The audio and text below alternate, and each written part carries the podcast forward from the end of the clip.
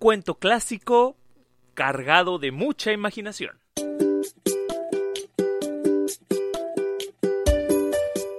Bienvenidos a un nuevo episodio de recomendaciones de películas. Los dejamos con su anfitrión Faer Guerra.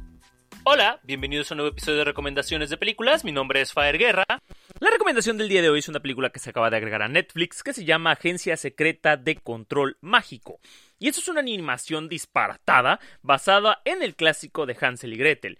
Trata sobre una agencia especial de magia que tiene que rescatar al rey que ha sido secuestrado por espaguetis mágicos. Para ello mandan a la mejor espía y a su hermano de misión. Exacto, a Hansel y Gretel.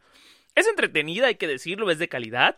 Genérica, en cuanto a películas de espías e infantiles y de aventura, la verdad es que es una película completamente genérica que no aporta algo nuevo al género, pero que cumple su función que es entretener. Buena animación, exagerada imaginación, pero la verdad es que funciona. La música es acorde, es colorida al extremo que hace que el público quede atrapado.